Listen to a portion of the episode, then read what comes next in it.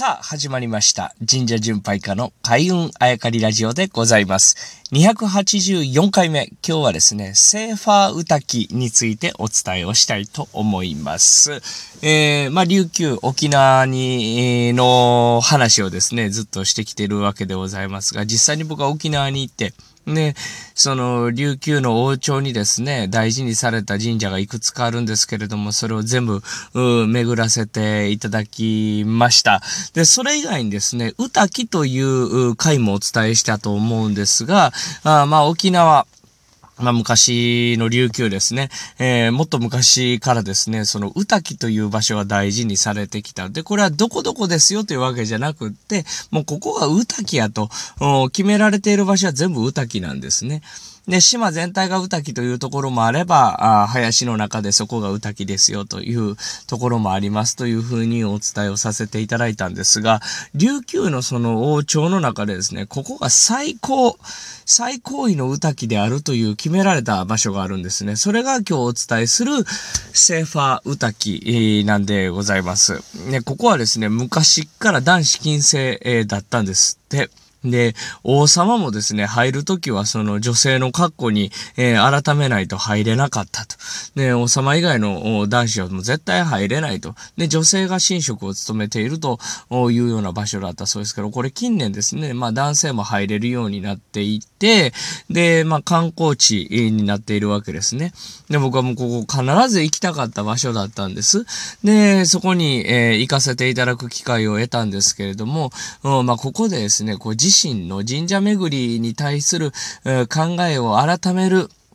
うん、きっかけに、えー、なった出来事がまああったわけです。出来事って、そのなんかこうね、光が差してとかそういうことではないんですけれども、自身の心の中でこう動くものがあったわけですね。まあいくつかあるんですけれども、一つはですね、えー、歌木という場所についてもそのまあ神社のね、原型だというところを感じるんですというようなね、お話もさせていただきましたけれども、セーファー歌木行くとね、なおのことそれを感じるんです。で、これは、えー、自身がね、えー、僕自身が特別な人間だったといういうことをですね、お伝えしたいというか言いたいわけではもう決してないんです。ただこれセーファー歌キ行くとですね、あの、多分二つに分かれると思うんです。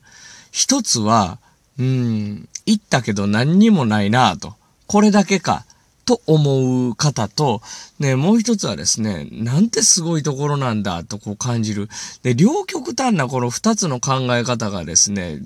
共存しうる場所だと思うんですね。で、これこそ僕ね、神社巡りの大事なとこだなと思ったんです。なぜかというと、神社というのは、まあ、日本の神さんというのは、これ、琉球のことじゃなくてね、自分の神社巡りの話ですけど、神社巡りで感じることっていうのは、神社っていうのは、やっぱり目に見えてるものじゃなくて、そこに宿るものの方が大事なんだという、う回もね、ずっとお伝えしてきてるんですけれども、